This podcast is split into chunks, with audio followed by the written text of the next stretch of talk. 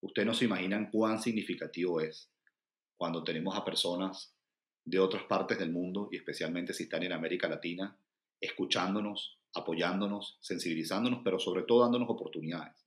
Porque si algo yo he dicho muchas veces, Magali, es que yo no quiero que nos tengan lástima. Yo no quiero que nos tengan lástima. Yo lo que quiero es que, es que tengan solidaridad. Yo no quiero que nos den solo consuelo. Yo quiero que haya acciones, que haya apoyo, que haya acompañamiento. Eh, yo, porque los venezolanos no necesitamos lástima. Nosotros, lo que nosotros necesitamos son actos de solidaridad genuinos, sinceros, que vayan acompañados de acciones que ayuden a recuperar nuestra democracia, a recuperar nuestras libertades y a proteger a quienes hoy se han ido. Hola, soy Magali Bejar y esto es Tiene que haber algo más. En este podcast analizamos la historia de profesionales de todo el mundo que se transformaron para estar alineados con sus valores. Desarmamos la historia para entender cómo lo hicieron. Nos ayudas un montón si te suscribís en la plataforma donde estés escuchando este podcast. Estabas escuchando a David Smolansky. Él es político de Venezuela. Estudió periodismo y ciencias políticas. Fue alcalde en Caracas a los 28 años, siendo la autoridad local más joven del país. En 2017, el régimen de Nicolás Maduro lo destituyó de su cargo y se tuvo que ir del país por la frontera con Brasil. Ahora David vive en Washington, D.C., donde trabaja en la Organización de los Estados Americanos y es profesor en la Universidad de Georgetown. David tiene una historia de supervivencia y servicio que es admirable, que la contó toda en esta conversación. Todas las semanas comparto ideas en el correo donde escribo el detrás de escena, lo que voy aprendiendo y mis recomendaciones. Búscalo en tinecabralgomás.com barra correo. Antes de empezar, tengo un anuncio rápido. Lanzamos la comunidad Tiene que haber algo más. Después de recibir cientos de mensajes, esto existe porque ustedes lo pidieron. La comunidad es una membresía donde conectamos con otros profesionales desde tres continentes y más de 25 ciudades. Esto es ideal para vos si también sentís que a veces tu alrededor no termina de entender a dónde quieres llevar tu carrera profesional o tu vida. Esto es para conectarnos entre todos con personas que trabajan en cosas diferentes pero que tienen una forma parecida de pensar. Unite en tinecabralgomás.com barra comunidad. Ahora sí, vamos con David. Hola David, bienvenido a Tiene que haber algo más. Gracias por venir hoy a conversar conmigo. Hola Magali, muchas gracias a ti por la invitación. Un gusto estar acá. Genial. Empecemos con esta pregunta que a veces es difícil de responder. ¿Qué es para vos el éxito?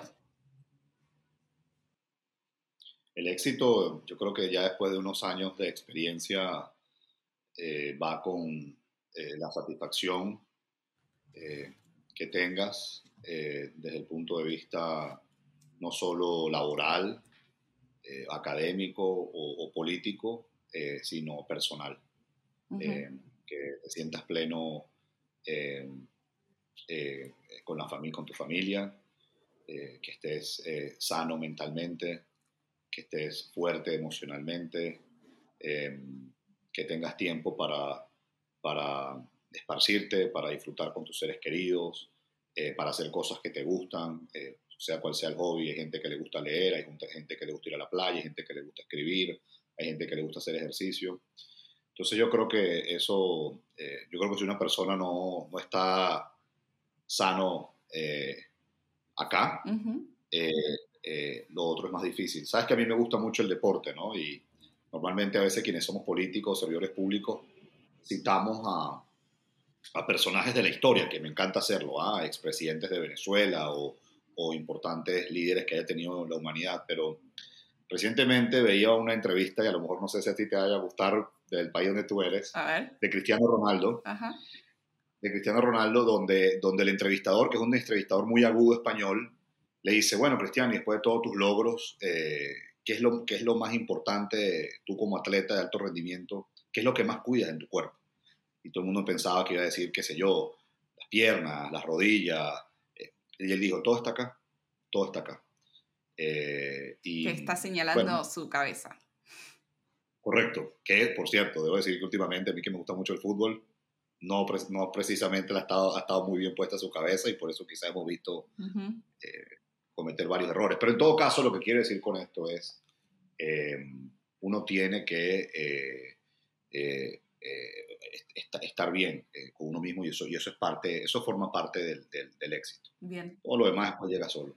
Y es fugaz también, ¿ah? por cierto. Hay éxitos que son para toda la vida, para toda la vida, que uno se lleva hasta viejito, y hay éxitos que son fugaces. ¿no? Claro. David, ¿por qué decidiste vos involucrarte en política? Mm, mi pasión. Yo creo que nunca tuve duda al respecto. Desde que yo era adolescente, sino por no decir niño, siempre tuve una atracción hacia el servicio público, siempre tuve una eh, inmensa curiosidad por lo que estaba sucediendo en Venezuela. Me llamaba mucho la atención de chiquito también acontecimientos que ocurrían en el mundo. Era común leer el periódico y ver si ocurría algo en algún país de América Latina, en, Europa, en Estados Unidos. No sé, tengo muchas anécdotas, Magali, que podría yo quedarme aquí horas hablando, pero por ejemplo, yo tenía solo seis años cuando Hugo Chávez eh, intentó un golpe de Estado en Venezuela. Y me acuerdo perfectamente, aún teniendo seis años. ¿De qué te acuerdas? bueno, me acuerdo, por ejemplo, como una tanqueta eh, partió las puertas del Palacio de Gobierno para tratar de, derrocar en ese momento al presidente democráticamente electo Carlos Andrés Pérez. Y yo tenía seis años y, y la verdad es que algo me decía que eso evidentemente no estaba bien. Y luego ver tantas personas inocentes que murieron, que hirieron. Me acuerdo en los noventas, por ejemplo, también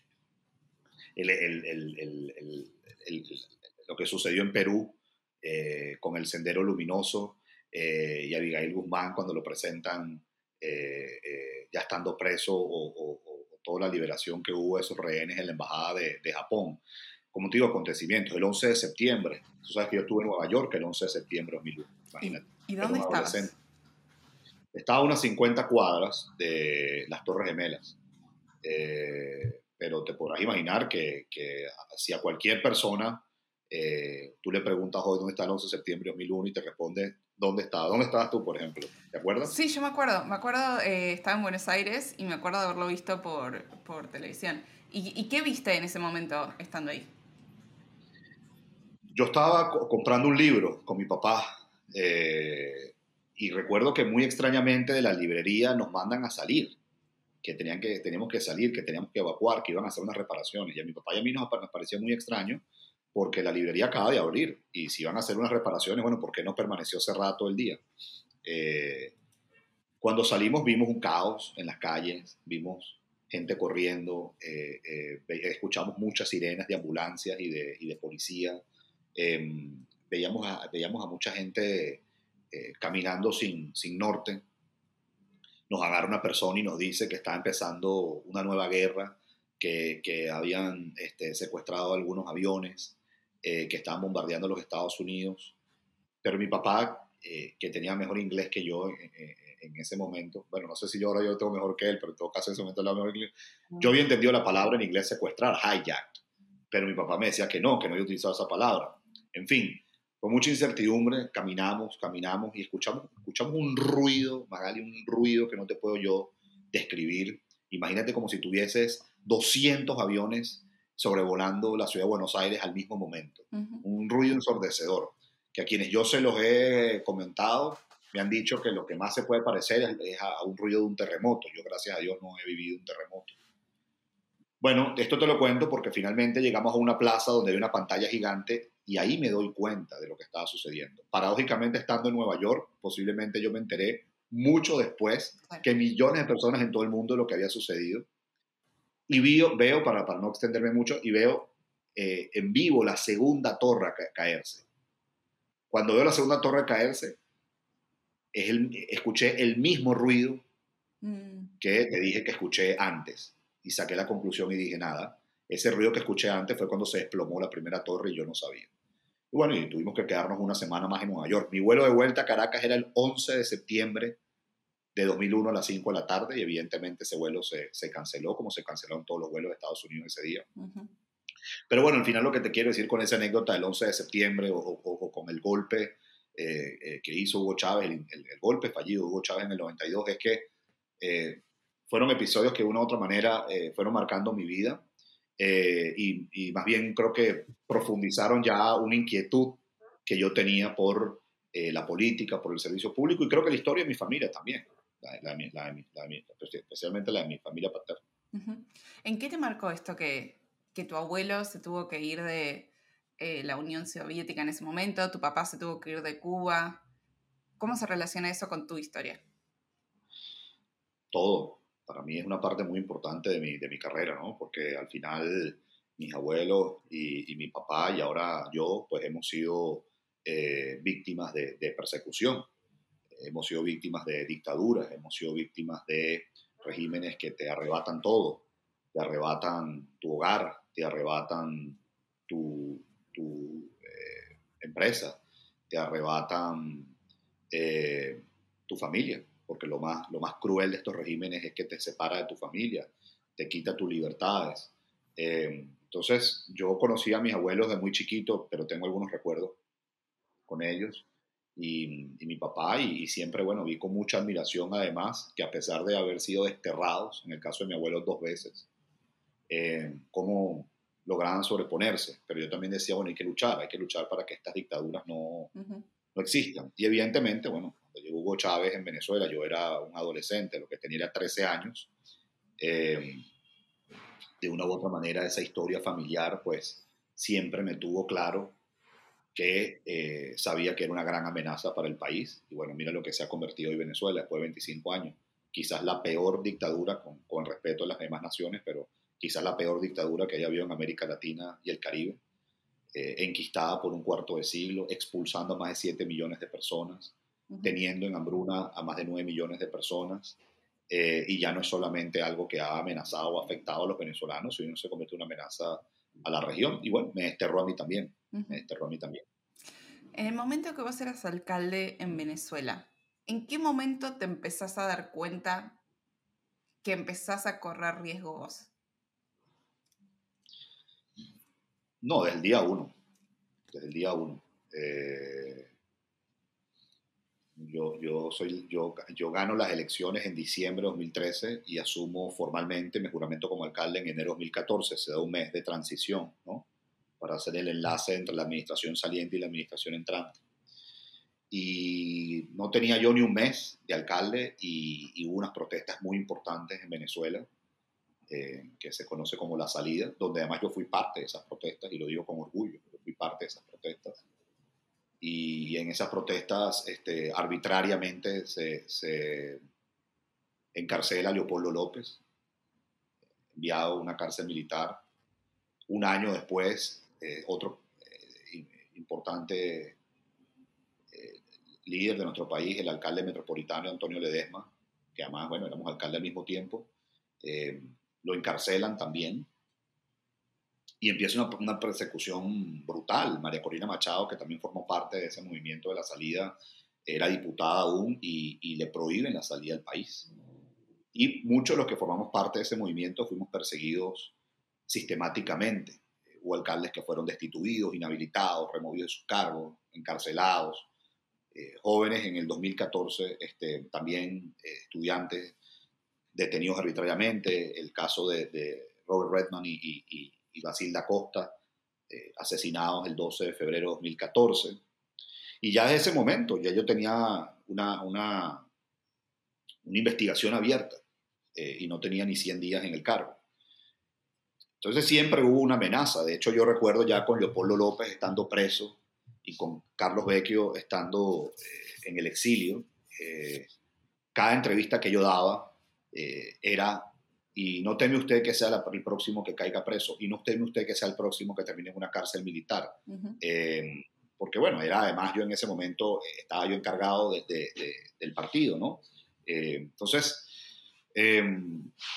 siempre hubo la amenaza y luego evidentemente el régimen ha utilizado los medios de comunicación del Estado para difamar, para vilipendiar, para, para, manipular, para manipular, para amenazar y, específicamente Diosdado Cabello, tiene, que es el número dos del, del, régimen en Venezuela, tiene un programa todos los miércoles en la noche dedicado a intimidar, dedicado a amenazar. Eh, muchas incluso de las eh, violaciones de derechos humanos se han ordenado desde ese programa. Eh, gente que ha sido amenazada termina detenida, por ejemplo, gente que ha sido amenazada le terminan allanando su hogar. Y bueno, él prácticamente todos los miércoles con mentiras me, me, amenazaba, yo muchas veces le respondía, lo dejaba en ridículo. Y bueno, eso siempre estuvo latente, pues, ¿no? Este, siempre estuvo latente. Pero no, no, no quito nada de lo que hice en esos años. Durante esos años, ¿qué creías que era lo peor que podía pasar? ¿A mí personalmente o en general? A, vos, a vos. No, que me mataron. Que me mataron. Que me mataron, sin duda alguna. Eh, eso podía pasar, sobre todo en el año 2017. Eh, porque creo que cuando yo fui alcalde hubo tres momentos muy, muy fuertes eh, el punto de vista de, protestas. 2014, 2016, que quizás fue el más, entre comillas, tenue, pero cuando yo entre comillas tenue, eh, quizás donde hubo una represión más selectiva y menos masiva, pero igual 2016 fue durísimo, porque 2016 el régimen fue desmembrando selectivamente a muchos líderes. En 2016 yo recuerdo, quizás voy a dar nombres que, quizás para la audiencia no es familiar, pero, pero eh, alcaldes, colegas cercanos a uno como Delson Guárate, eh, Warner Jiménez, un gran colega y además amigo desde la universidad, John Boycochea, todos son encarcelados arbitrariamente o, forzados al exilio. Lester Toledo, por ejemplo, también es forzado al exilio, le allanan su hogar. Entonces, fueron selectivamente eh, eh, desmembrando en el 2016 pero en el 2017 hubo, más de 100 días consecutivos de protestas, donde yo fui uno de los convocantes, donde yo participé en las protestas, em, donde me tocó varias semanas consecutivas ir al cementerio a enterrar a jóvenes que fueron asesinados por la dictadura, hablar con sus familiares, poner al servicio nuestro ambulatorio en el Atillo, donde yo era alcalde, para atender a muchas personas que eh, resultaron heridas, bogadas de estas manifestaciones. Y obviamente, pues muchas veces pensé cuando iba a manifestar que, que me podían matar. Eh, y si no matar, pues evidentemente terminar preso. ¿no? Eh, eso, eso a mí me perseguían, Magali, mira, uno a veces cotidianizó, uno cuando vive en una dictadura, lo extraordinario se convierte en ordinario. Y uno cotidianiza eh, situaciones que no deberían cotidianizarse. Te pongo un ejemplo. Prácticamente a mí todos los días había una patrulla del Servicio Bolivariano de Inteligencia, el SEBIN, hoy eh, retratado ante la Corte Penal Internacional como ejecutor de crímenes de lesa humanidad. Casi todos los días de la semana me perseguían desde que yo salía de mi casa hasta que yo volvía. Si iba al despacho de la alcaldía, si iba a alguna eh, eh, obra que supervisar, si tenía alguna actividad con, con los vecinos del, del, municipio, ni hablar cuando viajaba por el país, ni hablar cuando yo viajaba por el país. Muchas veces pues me invitaban a actos del partido, a campañas que hubo en el 2015 para, para ganar la Asamblea Nacional. Em, eh, eh, me invitaban, por ejemplo, teníamos encuentros de alcaldes, cada tres meses los alcaldes nos reuníamos y, y siempre una persecución. De hecho, recuerdo una vez que me quedé en una, lo que llamamos en, en Venezuela una posada, que hoy internacionalmente más bien se, le, se conocería como, como Airbnb.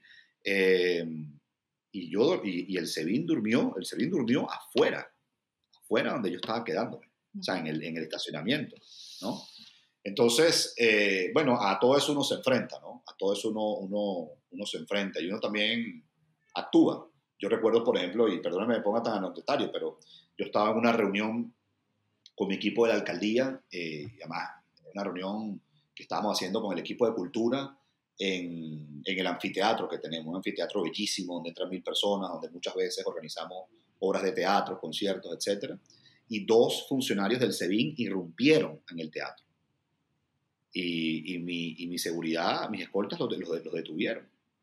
Y prácticamente, eh, o sea, y, ahí, y, entonces ahí la amenaza fue mayor porque estaban eh, querían, querían entonces eh, hacernos, intimidarnos por esa situación, no, porque ustedes no pueden, ustedes no pueden, este,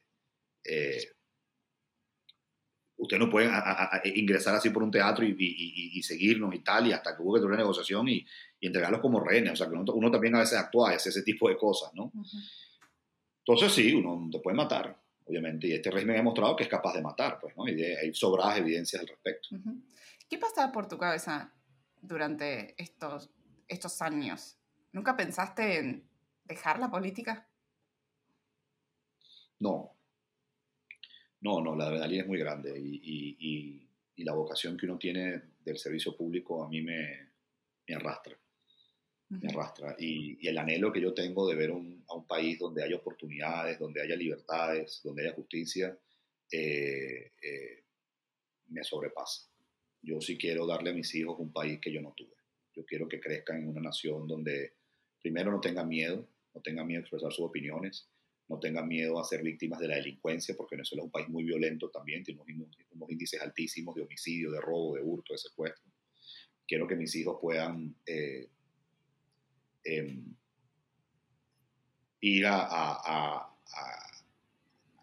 escuelas de calidad que le puedan competir a cualquier otra escuela en, América Latina, eh, que puedan ir a una universidad en Venezuela y que se puedan formar para, el mercado global. Em, quiero, que, quiero, que, quiero vivir en un país donde no dependamos del petróleo, petróleo, donde seamos capaces de diversificar nuestra economía, que tenemos además un potencial enorme para diversificar. Entonces, no sé, eso, eso, me, eso me, siempre me ha sobrepasado. Solo que yo creo que con la medida que pasa el tiempo, y no es que uno sea viejo, no me considero una persona vieja, pero a medida que uno pasa el tiempo, eh, quizás ves, ves algunos temas con otra óptica, ves algunos temas con otra, quizás con otra lupa. ¿no? ¿Como cuál? Eh, y bueno, y yo además, yo además, todo el mundo me echa broma, ¿no? Porque yo me lancé alcalde a los 27 años, imagínate. Entonces, ahorita estoy haciendo una maestría en la Universidad John Hopkins y muchos de mis compañeros tienen esa edad y me dicen, bueno, ¿y qué haces aquí después de toda esa experiencia y todo? Bueno, haciendo lo que no hice a tu edad, porque a tu edad decidí ser alcalde y ahora quiero más bien yo eh, profundizar mis conocimientos, ¿no? Bien. Entonces... David, ¿cómo tomaste la decisión de que te tenías que ir de Venezuela? Yo pasé 35 días en clandestinidad. Em, ¿Por qué? Bajo mucha, bajo mucha tensión, bajo mucha presión. Yo, bueno, en ese año 2017 que te mencionaba, donde, donde, donde pasamos 100 días consecutivos protestando de manera pacífica, de manera no violenta, eh, el régimen pues eh, responsabilizó a muchos alcaldes de eh, las manifestaciones de, de, ese año. ¿no? Y en mi caso, pues eh, se ensañó tremendamente, utilizó al eh, Tribunal Supremo de Justicia, en otros países se le llama la Corte Suprema de Justicia, y de manera ilegal, arbitraria, fui removido de mi cargo, fui inhabilitado, hasta el día de hoy sigo estándolo, por cierto, para ejercer cualquier cargo público, y una orden de arresto que está vigente hasta el día de hoy. De hecho, yo tengo dos órdenes de arresto, tres inhabilitaciones, prohibiciones de salir del país. Mi caso ha sido reseñado en eh, Naciones Unidas, ha sido reseñado en la Organización de Estados Americanos, ha sido reseñado en Human Rights Watch. Entonces, cuando el 9 de agosto de 2017 me destituyen, me inhabilitan y ordenan mi arresto, eh, eh porque tenía que ir a una audiencia. bueno, déjame poner un poquito en contexto otra vez, perdón. Entonces, el 7 de agosto del 2017 em, fue un día raro por dos razones. Primero es porque yo normalmente siempre trabajaba hasta muy tarde. Eh, yo siempre, de verdad, era muy difícil yo desocuparme antes de las 9 de la noche. Em, eh, y 9 de la noche a veces temprano.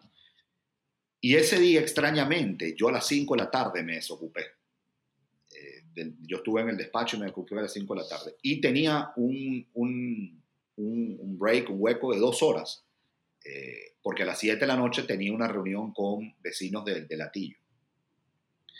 Y dije, bueno, en estas, estas dos horas que son inusuales para mí, voy a aprovechar de, de, cambiarme, de eh, comerme algo, refrescarme y salgo a, este nuevo compromiso.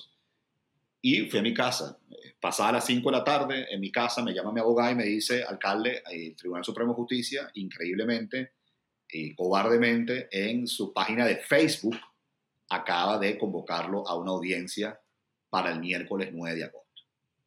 Bueno, Magali, ahí ya yo sabía, o sea, me estaban dando solo 42 horas, ¿no? En 42 horas yo tenía que resolver mi vida.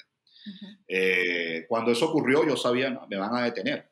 Ellos estaban buscando que yo me presentara en el Tribunal Supremo de Justicia.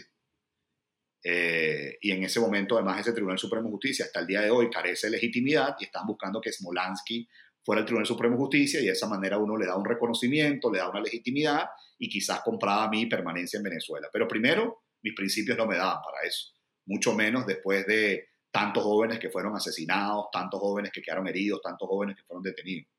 Y en segundo lugar, eh, aún yo presentándome en el Tribunal Supremo de Justicia, no había nada, ninguna garantía que a mí, una vez que culminara la audiencia, no me colocaran unas esposas y me llevaran detenido. Entonces, bueno, en 42 horas tuve que resolver mi vida eh, y dar este giro.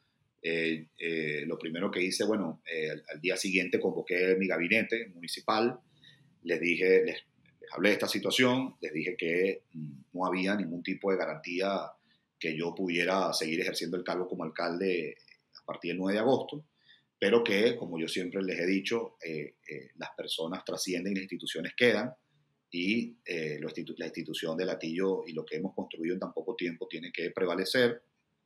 Luego este, tuve una reunión con todos los servidores públicos de la alcaldía, que eran más de 300, y a todos de una u otra manera ya era casi una despedida, muchos llorando, me abrazaban, pero bueno, les daba, les ánimo, les decía esto, si yo mañana no puedo seguir, esto debe continuar. Y bueno, ese mismo día en la noche, y lo que todo el mundo me dijo que yo era, que, que, que fue muy arriesgado, convoqué a, a, una gran reunión de los vecinos de Latillo y todo el mundo me decía, bueno, el SEBIN está buscándote, o sea, eh, y fue impresionante, Magali, o sea, la convocatoria, empezamos a poner en las redes sociales a las 10, 11 de la mañana, 12 del mediodía, y más de mil personas se presentaron, en, estábamos a máxima capacidad, y fue la última vez que yo tuve un, eh, un acto eh, político, público en Venezuela. El 9 de agosto ya yo había decidido no presentarme al Tribunal Supremo de Justicia y arranca mi clandestinidad. Y ese 9 de agosto en la noche, el Tribunal Supremo de Justicia, ante todos los medios de comunicación, lee la sentencia donde ordena mi arresto, donde me inhabilitan y eh, donde, remueven del, donde me remueven del cargo. Pues, Entonces, en ese momento yo era ya formalmente eh, para la dictadura, eh, era formalmente alguien que, que, debían buscar pues, para poner preso. ¿Y cómo fueron esos días en la clandestinidad? ¿Qué hiciste? Bueno, entonces arranca la clandestinidad. Yo estaba preparado. Yo siempre, y nuevamente, volvemos al inicio de la entrevista aquí, yo estaba preparado. Porque el año anterior, eh, el año anterior la dictadura trató también de meterme preso. En el 2016, eh, la dictadura me citó para un interrogatorio, imagínate, en, el, en la sede del SEBIN. O sea, me citaron para un interrogatorio y para una investigación en la propia sede del SEBIN. Y eh, yo me guié por la constitución, me asesoré con mi equipo legal y el único en Venezuela, el único ente en Venezuela que tiene potestad para abrir una investigación es la Fiscalía General de la República. Estoy poniendo todo, esto en contexto para explicarte lo de la clandestinidad. Entonces yo hice una jugada eh, sorpresiva para la dictadura y cuando ellos, porque ellos te tratan de quebrar aquí mentalmente, te tratan de quebrar mentalmente. Entonces dice, no, eh, este te pone en un dilema, o se presenta en el SEBIN y no hay garantías de que salga libre, ¿no? O se va del país. Y yo tengo una jugada para ellos completamente sorpresiva y me presento en la Fiscalía General de la República, grabo un video de tres minutos, lo mando por, todo, por todas las redes sociales, eso se viralizó. Yo pensé que después de eso, te confieso, yo pensé que me iban a meter preso en 2016, porque técnicamente si tú no te presentas a una investigación la primera vez, te da una segunda oportunidad, si la segunda oportunidad te presenta, en la tercera ya hay una orden de arresto. Y ahí la fiscal general de la República, que luego terminó rompiendo con Maduro, de una de las primeras declaraciones, sin yo hablar con ella, sin yo conocerla, donde dice, no, con David, con David Polanski no hay ningún tipo de investigación. Este, entonces, yo al final jugué con la constitución, con la misma constitución que ellos promovieron. ¿Por qué te digo todo esto? Porque eso me preparó mentalmente para el 17. Eso me preparó mentalmente para el 17. Entonces, bueno, sí, yo la clandestinidad invertía mis horas para dormir. Yo pasaba la noche en vela. Eh, despierto y eh, trataba de dormir a partir de las 5 o 6 de la mañana, pero a las 9 o 10 ya estaba otra vez despierto. Em, escribía, leía, eh, rezaba mucho, reflexionaba, em, dejé muchos escritos. Em, de hecho, por cierto, una de las personas a quien dejé un escrito, una vecina del municipio de Latillo, me dijo que la otra vez estaba revisando su baúl de los recuerdos y lo consiguió y me, y me escribió pues con muy emocionada. E imagínate, ya han pasado más de cinco años y la gente preserva eso. Y cuando yo estaba en clandestinidad, la oposición comete para mí uno de los principales errores de estos años, uno de los principales errores de estos años, que es que deciden participar en unas elecciones para gobernadores y alcaldes convocadas para finales de ese año. Y yo decía, bueno, aquí hay un alcalde en clandestinidad con orden de arresto. Otros 10 alcaldes en este tiempo también han pasado lo mismo que yo. Eh, unos incluso han estado presos, como te comentaba el caso de Antonio Ledesma. Venimos de más de 100 días de protesta donde nos han reprimido brutalmente, donde han matado a jóvenes inocentes, donde nos han... ¿Qué, sea, qué, qué, qué, qué es esto? Y ahí yo dije, mira, yo no voy a... Yo soy mucho más útil para mi país en el exilio que estando preso.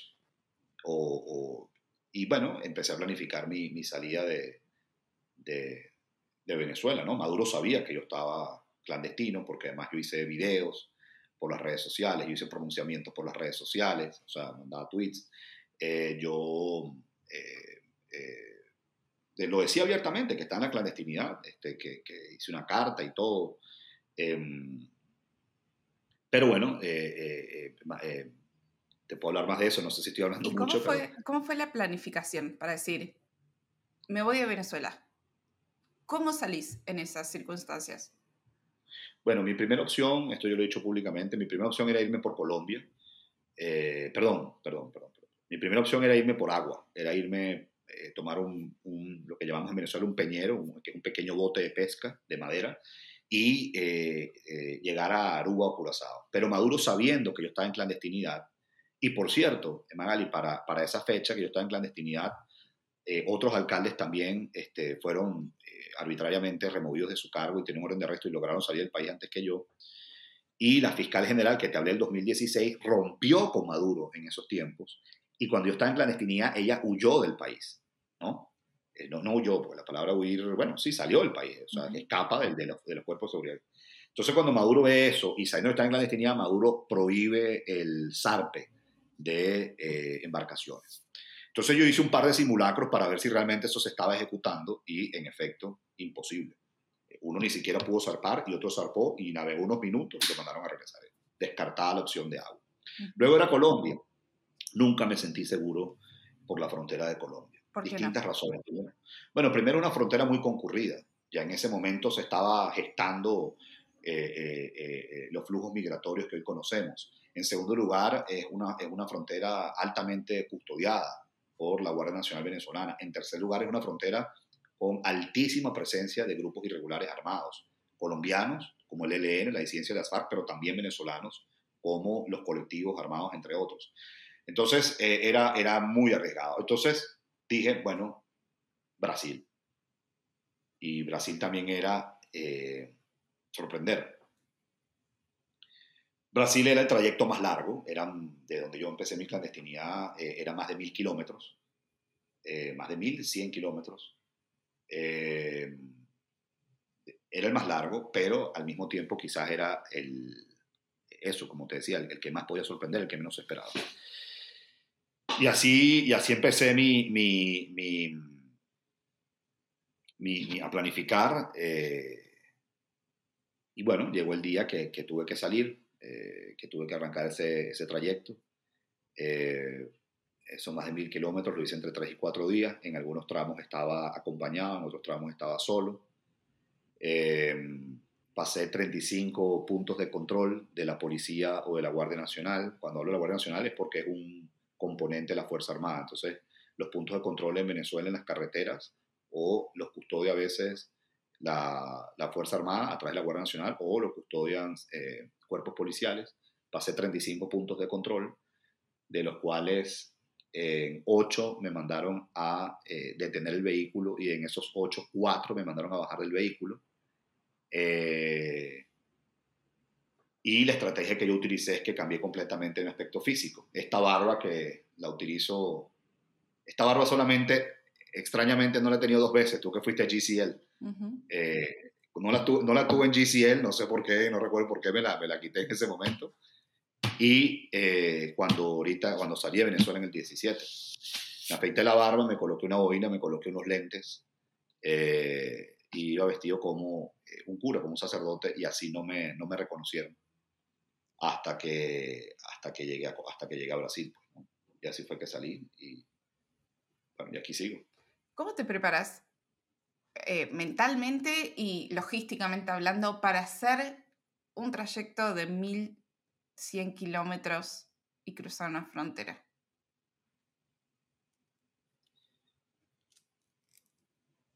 Yo creo que a veces es la adrenalina, ¿no? Con la que uno va. Eh, te lo pones a pensar muchas veces en frío, no lo haces, porque los riesgos son muy altos. Además que, como una vez me dijo un periodista acá en Estados Unidos que me entrevistó, me dijo, fue, fue tan bien armado tu plan, eh, lo pensaste tan calculadoramente, que el régimen ya si te encontraba posiblemente no, no, e, no era solo que te metía preso, sino ahí sí te podían matar, porque además te se murió en un accidente. ¿no? Claro. Estoy en una carretera completamente sola, sin ningún tipo de testigos ni nada, porque pasaba muchos trayectos donde no había, donde no había, no era concurrido, no había un alto flujo vehicular, no, no hay peatones, no, no hay eh, comercio, eh, hotelería, nada, o sea, eh, solamente tu vehículo y los puntos de control, ¿no? Pero yo, yo, nada, como te digo, yo creo que ese, episodio del 16 me ayudó mucho para, para el 17. Siempre me mentalicé, Magali, que eso me iba a ocurrir. Siempre, siempre yo pensé, pues volviendo a tu pregunta más temprano, a qué, a qué, a qué le podías temer y, y, si tuviste amenazado. Si yo estuve amenazado, como te digo, yo no tenía ni un mes como alcalde y ya yo tenía amenazas e investigaciones para, eh, para poder terminar preso. Entonces creo que todo eso me fue preparando para esa salida del, del 2017. Y, y, bueno, tú sabes que muchos políticos en Venezuela se debatían, y hasta el día de hoy, por cierto, se ha caído en un debate muy tóxico, muy, muy contaminante, muy dañino, de, bueno, este, este huyó, este se escapó, este se fue, este es un miedoso. Yo he tenido cero, pero vino bien, cero remordimiento con respecto a eso porque yo más bien siento que me burlé de la dictadura. La dictadura quería meterme preso, la dictadura quería torturarme, la, dictadura quería perpetuarme por años en algunas de sus celdas y no pudo hacerlo. Y no pudo hacerlo. Y tuvo la oportunidad, porque me tuvo 35 días en clandestinidad, porque tomó un trayecto más de mil kilómetros, porque en ese trayecto tuvo 35 puntos de control. Y no pudo hacerlo. Entonces, y yo desde el exilio he sentido que sigo contribuyéndole al país, sobre todo desde que estoy en la Organización de Estados Americanos, llevando una oficina para los migrantes y refugiados. Entonces, el exilio hay que reivindicarlo. Y algo que a mí me ayudó mucho, Magali, es que yo eché mi cuento, como lo decimos en Venezuela coloquialmente. Yo relaté mi historia. Esto que estoy teniendo contigo cinco años después de que haya sucedido, yo lo empecé a hacer no teniendo ni una semana de haber salido de, de, de, Venezuela. Quizás ahora cambian algunas cosas, quizás hay algunas anécdotas que antes no decía que ahora digo, o quizás hay, eh, quizás uno, uno, lo comenta de otra manera, pero en todo caso, yo creo que ayudó mucho para entender lo que estaba sucediendo en Venezuela cuando pude contar esto en esferas internacionales. ¿Qué es algo que antes no contabas y ahora sí? Bueno, por ejemplo, que estaba como vestido de sacerdote, ¿no? Eh, eh, y, no, y así no me, no me, no me reconocieron un momento donde yo dije, eh, voy, a, voy, a, voy, a, voy a cruzar porque em, el vehículo, el, vehículo, paramos el vehículo y voy un momento al baño y, cuando estoy yendo al baño, eh, eh, estaba saliendo del baño de mujeres una señora con su hija y la hija dice, mira mamá, va un, alcalde, va un, alcalde, va un, va un sacerdote. Este, sí, hija, pídele, pídele, la bendición. Y dije, bueno, no me están reconociendo, ¿no? O, al, menos, o al menos, entonces, ese tipo de cosas este, pasaron. Hay muchas otras que quizás las dejaré para un libro. Pero, pero bueno, uno, uno se preparó, uno, uno, yo me preparé, yo me, yo me preparé para eso, me preparé, me preparé y, y, bueno, eh, espero prepararme también para el regreso, cuando me toque volver. Yo vi tu video que publicaste ese primer día cuando llegaste a Brasil. Pero quiero saber, una vez que pasas por todo eso y llegas y cruzas la frontera, ¿qué haces? Que tenés una nueva vida estás en un nuevo país. ¿Cómo son tus primeras semanas o meses? Bueno, yo recuerdo que, yo salí de manera, de manera, o sea, entré de manera irregular a, Brasil y, de hecho tuve que pedir una, luego tuve que pedir una autorización pues a la policía para que autorizara mi, mi ingreso de manera regular. Eh,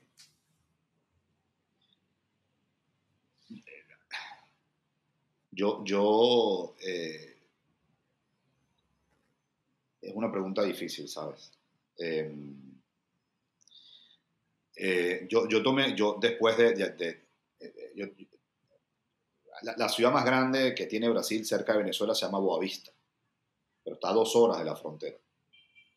No es como Colombia en que tiene Cúcuta, que cuando tú llegas a Cúcuta, además Cúcuta es la sexta o séptima ciudad de Colombia, es una ciudad con servicios, es una, una ciudad con, con hospital, con, con escuelas, o sea, una ciudad que te ofrece oportunidades.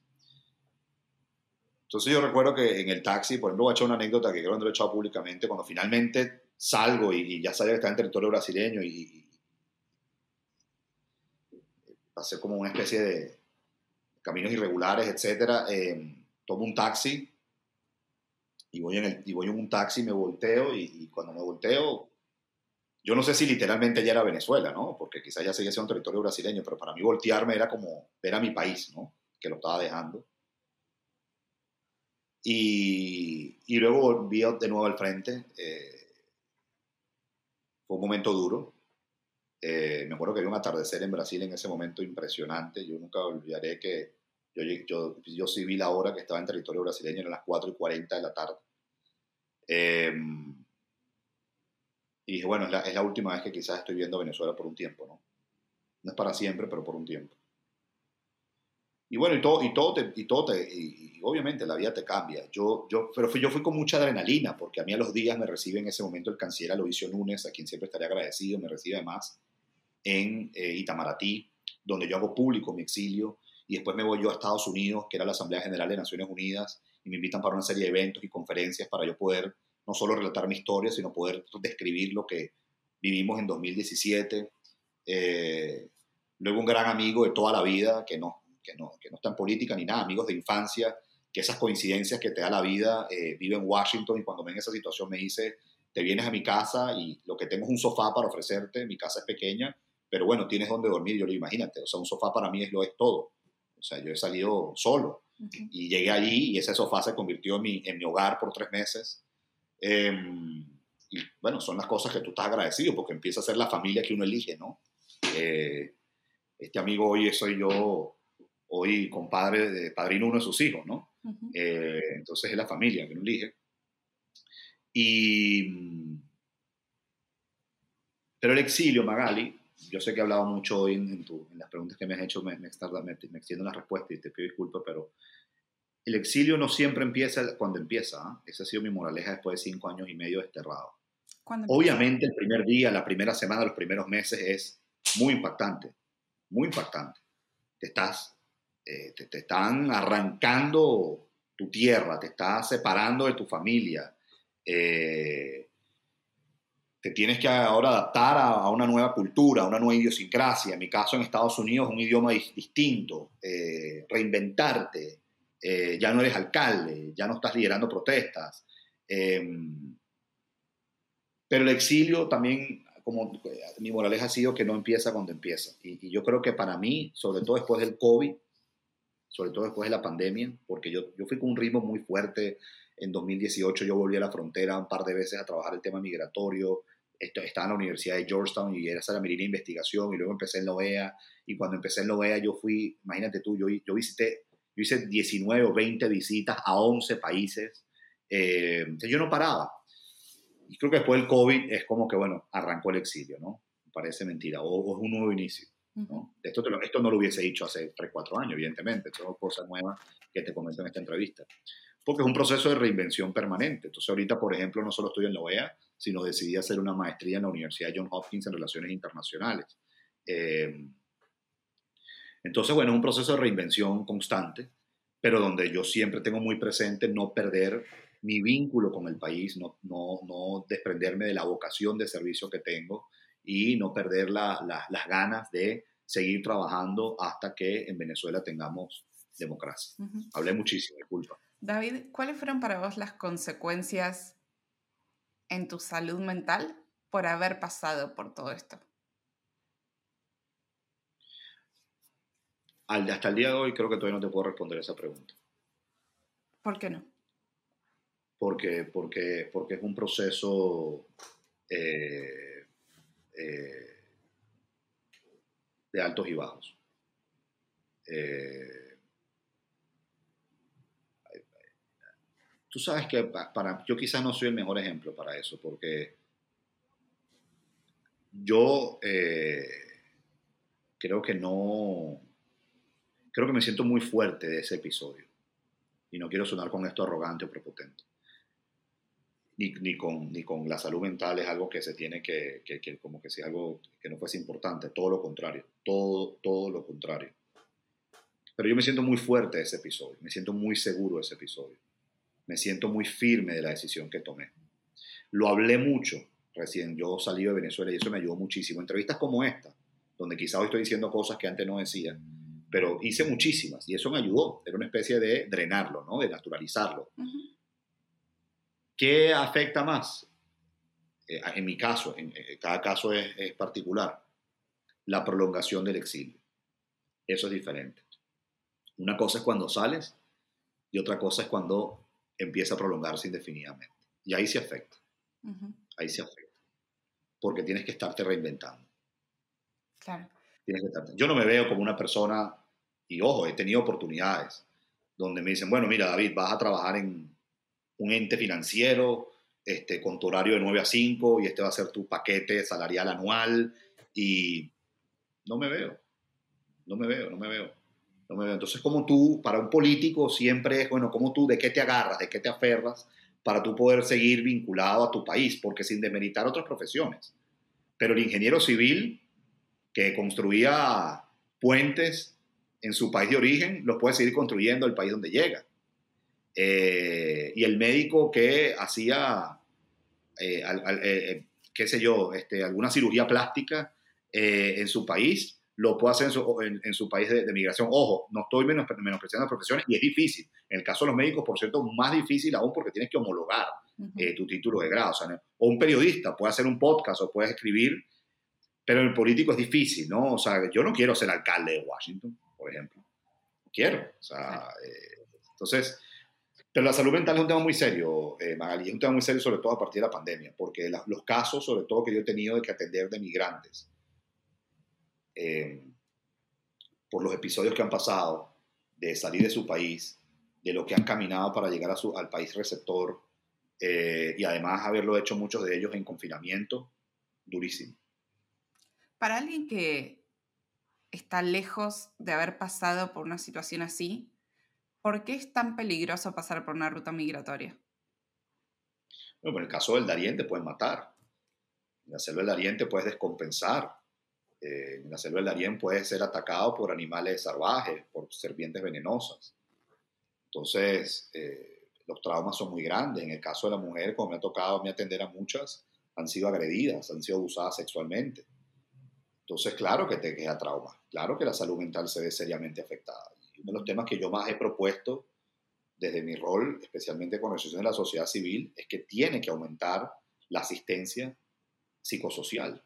A veces el enfoque está en la nutrición o el enfoque está en la atención primaria o el enfoque está en un albergue. Todo eso es importante, todo eso es importante, pero ¿cómo se está sintiendo esa persona? Si esa persona es recibida en, la Florida, supongamos, y llega a una, a, una, a, una casa espectacular y además tiene una posibilidad de trabajo eh, y además tiene cómo alimentarse y a lo mejor tiene que ir como hospital, pero no está bien aquí, en algún momento va a colapsar, ¿no? Y eso yo sí lo he sentido muchísimo en los últimos dos años. Eh, por eso te digo que en mi caso en particular yo me siento muy, muy fuerte de ese episodio en 2017, muy seguro, muy firme, eh, en lo personal y en lo político, pero cuando me preguntas por la salud mental, en mi caso, es más la prolongación del exilio. Claro. ¿Cuál es, ¿Qué es lo más, eh, lo más desafiante de ser expatriado en Washington?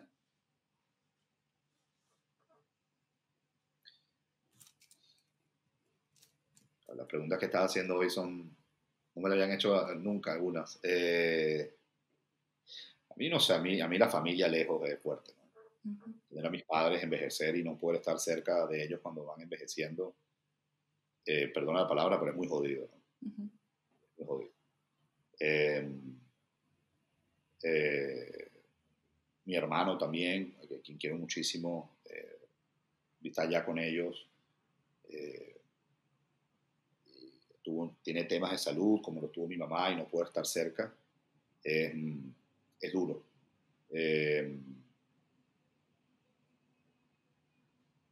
Yo a Washington tengo mucho que agradecer. Es una ciudad que me ha dado oportunidades académicas maravillosas, recién mi exilio empezaba, al final yo me termino quedando en esta ciudad porque la Universidad de Georgetown me invita a ser un visiting scholar. Y, y luego me sale la oportunidad de la Organización de Estados Americanos que sucede en esta ciudad y ahora estoy estudiando una maestría en la Universidad de Johns Hopkins. O sea, yo no puedo, imagínate, Washington para mí ha sido eh, esencial en, en, en, mi, en mi reinvención política, laboral, académica. Pero bueno, es duro, estás lejos de tu familia, es, es duro porque, porque son ciudades frías también, ¿no? Son ciudades frías, ¿no? O sea, son ciudades frías, son ciudades no donde a veces... A negar. Eso, sobre todo para no los fría, latinos. No fría, y no fría me refiero al clima, que también, pero sí, fría sí. en cuanto a tú vas a un hospital acá y eres una estadística más. Ajá.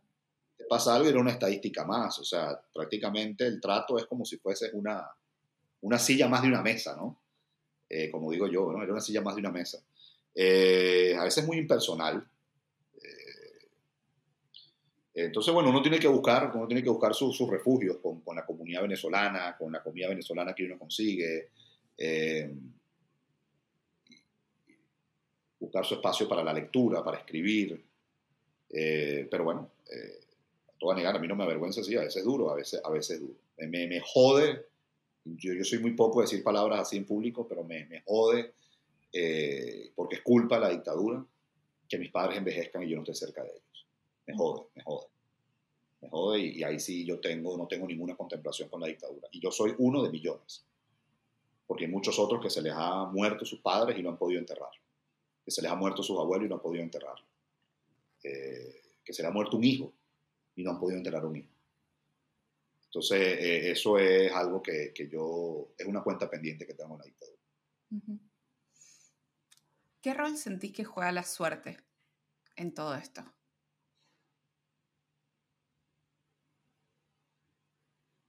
La suerte existe. ¿Cómo explicarla? No lo sé. No lo sé. Pero la suerte existe y, y bueno, hay gente que tiene suerte, pues, ¿no? Eh, eh, yo en medio de todo le doy gracias a Dios que yo, a pesar de estar cinco años y medio exiliado y, y habiéndote comentado esta situación que, que duele, eh, yo hoy tengo trabajo, yo hoy puedo hablarle claramente a los venezolanos y a cualquier ciudadano del mundo eh, en lo que trabajo, eh, de, de, de, de, qué vivo, eh, puedo poner mi almohada, puedo poner mi cabeza, mi cabeza en la almohada todos los días tranquilo, de ser una persona que ejerce el servicio público con vocación, con convicción, con honestidad, con integridad. Eh, he tenido oportunidad de formarme, he tenido oportunidad de, de, de, llegar, de, llegar, como te comenté, este amigo y me dio un sofá, hay gente que no lo tiene. Entonces, bueno, esas son cosas que, que el exilio también te enseña cómo uno tiene que ir tejiendo las relaciones en la vida. Y ¿Cómo? que las relaciones en la vida no, no son solo por interés, también la parte humana. Yo le doy mucha importancia a la parte humana, sobre todo en la política. Hay quienes a veces dicen, no, no, yo en lo humano con Magalí, todo. Yo en lo humano con Magalí tomo un mate con ella, puedo ver un juego de Messi, pero en lo político nada. Yo no entiendo mucho eso, sinceramente. Yo no entiendo mucho eso. ¿Y no sentís que Washington... No quiere decir que no tenga diferencias, perdón, eso no quiere decir que no tenga diferencia o desacuerdo, sí, pero, claro. pero, yo, pero, yo, no entiendo eso. ¿No sentís que Washington va un poco en contramano con eso? ¿Que es una ciudad más transaccional? Sí, total. Es una ciudad, una ciudad donde te pueden poner ahí al lado del monumento y, y ahí estás ahí, pues. Claro. Sí, sí, sí, total. Qué difícil una ciudad, eh, sí, una ciudad eh, fría, una ciudad fría, una ciudad fría. Eh, como te digo, tengo mucho que agradecerle, pero, pero bueno. Uh -huh. pero parte de la adaptación, parte de la, es parte de, la, de la adaptación. Ojo, y a mí me ha dado mucho, todo cambió después de la pandemia, pero yo sobre todo mis primeros dos años tuve que viajar mucho por trabajo.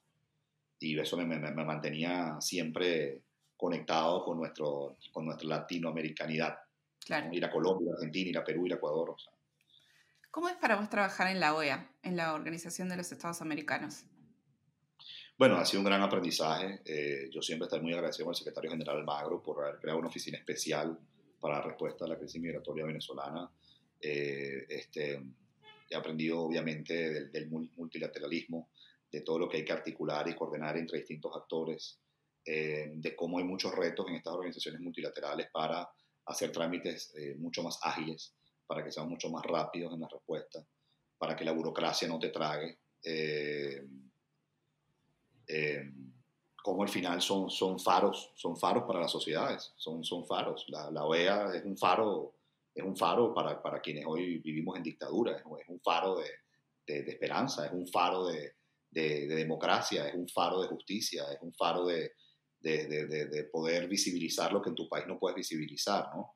Y creo que el secretario general en eso ha sido, para mí, el actor internacional más consecuente con Venezuela, ha tenido muy claro su agenda de derechos humanos, ha tenido muy clara, muy, muy clara su agenda de democracia, de libertades, y siempre estaré agradecido con él por, por esta por esta oportunidad, eh, no solo por lo que ha representado para mí profesionalmente trabajar en un organismo multilateral, sino también como venezolano trabajar por mi gente y para mi gente. Claro. Me encanta que contás esto y atrás tuyo hay una imagen de un faro. ¿Dónde es esa Así playa? Es. Bueno, esa es mi playa favorita de Venezuela. ¿Cuál es? Yo digo que eh, quiero ir apenas vuelva, se llama Puerto Cruz. Eh, yo siempre digo que si el día que yo muera, espero que falte mucho para eso, que falten décadas y décadas y décadas.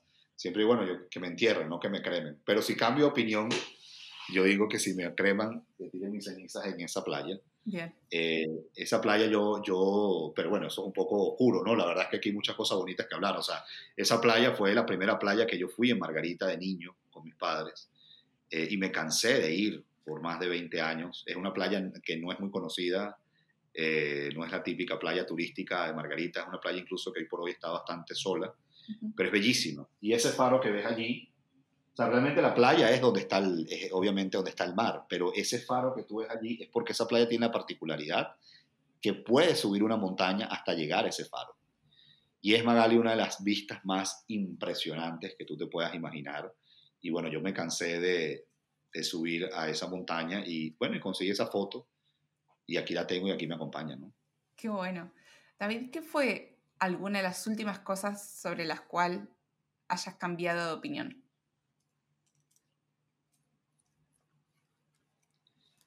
Ah, yo con eso a veces soy jodido también, ¿no? Eh, para lo bueno y para lo malo. Eh, eh,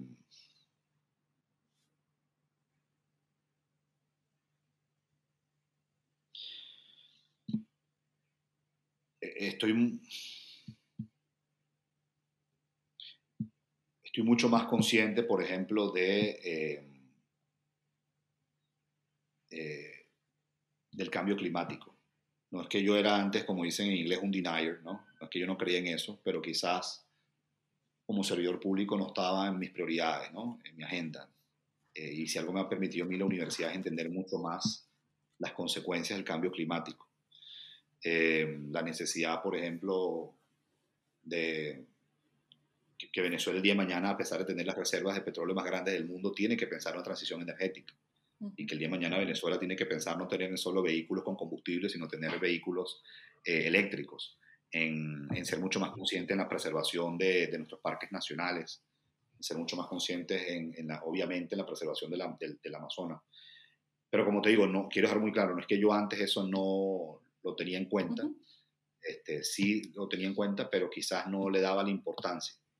Eh, porque bueno, también cuando vives en un país donde la mayoría no puede alimentarse tres veces al día, donde la mayoría no tiene eh, este, cómo acceder a la salud pública o a la salud privada, la salud privada, la salud pública accede y está colapsada, cuando la mayoría no tiene cómo eh, tener un, esto, o sea, bueno, no, no, esta, esta, lámpara que prenda, eh, la mayoría no, no le prende todos los días, por 24 horas si la quieres tener, o agua. Entonces hay temas que a veces están en la agenda mundial, pero en tu país que estás en la sobrevivencia, no. Sí, obvio. Entonces, bueno, este, creo que eso, eh, creo que la parte humana, Magali, también le he dado más, más espacio a eso, ¿no? Esta entrevista hace 6, 7 años no la daba, con estas preguntas que me estás haciendo. Hablar tan abiertamente de, detalles de cómo fue mi salida, eh, de, hablarte abiertamente de, los procesos de reinvención del exilio, eh, hablar abiertamente de estos altos y bajos a nivel emocional, no lo hubiese dado, no lo hubiese dado antes. Yo creo que eso también es una manera, todo el mundo siempre me echa broma de que David es muy serio, que David es muy serio, que David es muy cerrado toda la vida, y creo que también el exilio me ha permitido eh, conectar mucho más con un David eh, humano, ¿no? con un David más que le da más tiempo y le da más espacio a las relaciones humanas. y eso no te hace menos persona, todo lo contrario. Entonces sí, pero bueno, me dejas pensando, ¿no? Porque seguramente hay muchas otras cosas que, que pensaba de una manera y hoy pienso otras, ¿no? Y hay otras que no, hay otras que las mantengo igual. Por ejemplo, yo mantengo igual cómo pienso ante la dictadura. Está bien. ¿Se te ocurre algún muy bueno o muy mal consejo que te hayan dado alguna vez?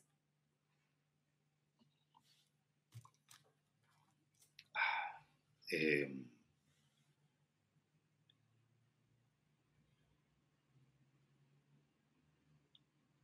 bueno, me hace pensar un poco, ya va que hay, hay, hay, hay muchos, pero em, una vez, eh, bueno, por ejemplo, una vez cuando estuve muy cerca de caer preso, eh, uno de mis asesores de seguridad me dijo, alcalde, evite caer preso, porque lo primero que busca un preso es salir de, de la cárcel. Evite caer preso porque, ojo, obviamente, no, no, o sea, no, no es fácil decirlo, pero otra cosa es que no ocurra, pero me dijo, evite caer preso porque lo primero que busca un preso es salir de su cárcel. Y eso siempre me ayudó. En eso, cuando tú me preguntabas de las amenazas, eso me lo dijo a mí empezando la gestión, ¿no? Cuando, cuando se hablaba mucho de que yo podía caer preso. Entonces siempre estuve muy presente de, bueno, si me van a meter preso, que realmente sea, eh, eh, que les cueste, ¿no? O sea, ¿no? Eh, em, claro. Sí, eso fue un buen consejo que me dieron. Eh, mal consejo, mira, la gente habla de veces tanta vaina que, que, que, que tener mucho cuidado. Hay gente que a veces se pasa por buena y te dice cosas que lo que busca al final es destruirte, ¿no? Sobre todo cuando estás en política, pero, pero no sé, yo a veces tengo olfato para eso, ¿no? No se me viene ahorita, ahorita un mal consejo así de, pero, pero bueno. Ok, también hablar es muy fácil, ¿no? Em, David, para los que estamos afuera, ¿cómo se puede ayudar en toda esta situación si estamos em, cerca de algún refugiado o conocemos un caso o qué se puede hacer para alguien que dice yo no tengo nada que ver con la política, cómo puedo aportar un grano de arena en este problema? Mira, yo para mí lo más que se puede hacer, en primer lugar, sobre todo en Argentina, donde hay más de 200.000 venezolanos, es eh, prestarle, eh, darle atención a quienes aún lo necesitan, eh, a quienes aún necesitan atención psicológica, fundamental, lo hemos hablado el día de hoy, fundamental, que un migrante este, ya esté una, en una condición más estable, teniendo su documentación o teniendo un trabajo o pudiendo estudiar, no quiere decir que esté completamente estable en lo emocional o en lo mental. Entonces yo creo que eso, Magali, que aprovechando que lo hemos hablado hoy, es fundamental, mayor atención psicosocial. Evidentemente personas que estén en condiciones vulnerables, eh, mayor atención en cuanto a su salud y a, su educación y a su documentación también. Y visibilizar, Magali, visibilizar lo que nos está pasando. Eh, hay que visibilizar los crímenes de lesa humanidad que están sucediendo en Venezuela, la gente que sigue estando arbitrariamente presa, quienes están siendo eh, torturados, eh, las personas que siguen saliendo del país. Visibilizar esto. Si, si nosotros no contamos nuestra historia, y cuando hablo de nosotros no solamente me refiero como venezolanos, sino latinoamericanos, los aliados que están con nosotros sensibilizados en esta lucha, si nosotros no contamos nuestra historia, nadie la va a contar por nosotros. Nadie. O sea, el mundo se enteró que en los años 40 hubo unos campos de concentración que exterminaron a 6 millones de judíos porque los sobrevivientes judíos y las generaciones siguientes de, de, esos sobrevivientes y la comunidad en general, una y otra vez contaron lo que pasó en los campos de concentración. Y hoy el mundo está sensibilizado, 80 años después de lo que sucedió en Europa cuando se terminaron a 6 millones de judíos por los nazis. Entonces, nosotros tenemos también que contar nuestra historia, contar las 7 millones de personas que están desterradas, las 9 millones de personas que siguen en situación de hambruna, eh, eh, las torturas a las que estaban sometidos eh, miles de venezolanos, etc. 100%. Bueno, Eddie Stiger, una sobreviviente del holocausto, vino al podcast a contar su historia, así que ese es un capítulo muy relacionado a lo que estamos hablando. Quiero saber, ¿qué te queda hacer antes de morir? ¿Qué me queda hacer? Bueno, quiero tener hijos. este, me, he tardado en tenerlos, eh, pero, pero quiero, quiero tener hijos. Eh, quiero volver a mi país. Eh, quiero formar parte de la reconstrucción de mi país, independientemente de lo que el destino o la suerte me tenga preparado. Pero yo sí quiero ser parte de la reconstrucción de Venezuela. Yo quiero ser uno de los líderes que contribuya significativamente a la recuperación de Venezuela. Lo tengo entre ceja y ceja y me apasiona. Eso fue un buen consejo que me dieron que si Venezuela eh, se recupera la democracia, posiblemente es el proyecto más hermoso en el mundo en el siglo XXI. Eh, yo lo creo firmemente. Em, me faltan muchas cosas. Me, gustaría poder conocer otros países, eh, seguir aprendiendo otras culturas, seguir estudiando. el proceso si algo me da esta maestría es que el proceso de formación, de aprendizaje, de estudio nunca debe parar, mucho menos para quienes tenemos responsabilidades públicas, porque lo que decimos tiene un impacto para lo bueno y para lo malo. Eh, así que me faltan muchas cosas, volver a esta playa. Eh, son muchas cosas, me faltan también. Bien. David, ¿cómo cerramos esta entrevista? Quiero dejar un minuto de micrófono libre, palabras finales para que puedas dar un último mensaje a la audiencia, algo que hayamos ya hablado o no, pero todo tuyo. Bueno, debería empezar diciendo que hablé mucho, que quizás... Que quizás Em, yo agradezco muchísimo que una persona como tú, de Argentina, dedique unas horas eh, no a entrevistarme para conocer mi historia únicamente, sino para a través de esta entrevista conocer mucho más de mi país. Eh, y agradezco profundamente que muchos de los que van a escuchar este podcast, que seguramente no serán venezolanos, eh, van a dedicar una hora o más de una hora eh, a, no solo saber de mi historia, sino saber de mi país. Ustedes no se imaginan cuán significativo es cuando tenemos a personas de otras partes del mundo, y especialmente si están en América Latina, escuchándonos, apoyándonos, sensibilizándonos, pero sobre todo dándonos oportunidades. Porque si algo yo he dicho muchas veces, Magali, es que yo no quiero que nos tengan lástima. Yo no quiero que nos tengan lástima. Yo lo que quiero es que, nos, es que, es que tengan solidaridad. Yo no quiero que nos den solo consuelo. Yo quiero que haya acciones, que haya apoyo, que haya acompañamiento. Eh, yo, porque los venezolanos no necesitamos lástima. Nosotros, lo que nosotros necesitamos son actos de solidaridad genuinos, sinceros, que vayan acompañados de acciones que ayuden a recuperar nuestra democracia, a recuperar nuestras libertades y a proteger a quienes hoy se han ido. Que estoy profundamente agradecido con Argentina y esto lo digo de corazón, de las mejores, de los mejores países y esto lo digo objetivamente como alguien que ha trabajado este tema más de cuatro años, de los países donde mejor se sienten los migrantes y refugiados venezolanos, es la Argentina.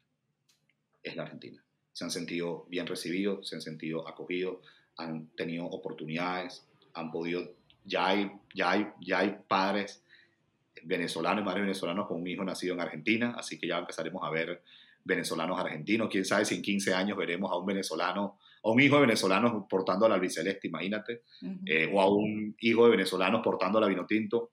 Entonces, muy agradecido, de verdad lo digo de corazón, con Argentina y espero ir pronto a ese país. Y gracias por esta oportunidad. No me queda otra decirte gracias por esta oportunidad de, poder hablar libremente de lo que, un poquito de mi historia y, de compartir anécdotas que nunca había compartido. Y felicitarte por esta extraordinaria idea que tienes a través de este, de este podcast. Qué chévere conocer a gente como tú en esto y confío muchísimo en las nuevas generaciones como tú. Las, las nuevas generaciones son las que van a recuperarle la institucionalidad, eh, eh, la honestidad y la estabilidad que merece América Latina. Gracias David por, por venir, por compartir todo esto y seguro que, que, esto va a tocar un montón de, de personas que lo escuchen y va a inspirar a un montón más. Gracias. Te mando un abrazo. Abrazo. Gracias por escuchar este capítulo. Si tenés una amiga o amigo que le pueda gustar, reenvíaselo que nos ayuda a crecer. Todas mis reflexiones mientras construyo Tiene que haber algo más están en el correo semanal en tienequehaberalgomás.com barra correo. Todos los links de lo que hablamos están en tienequehaberalgomás.com y mándame tus comentarios por redes sociales. Nos vemos la semana que viene.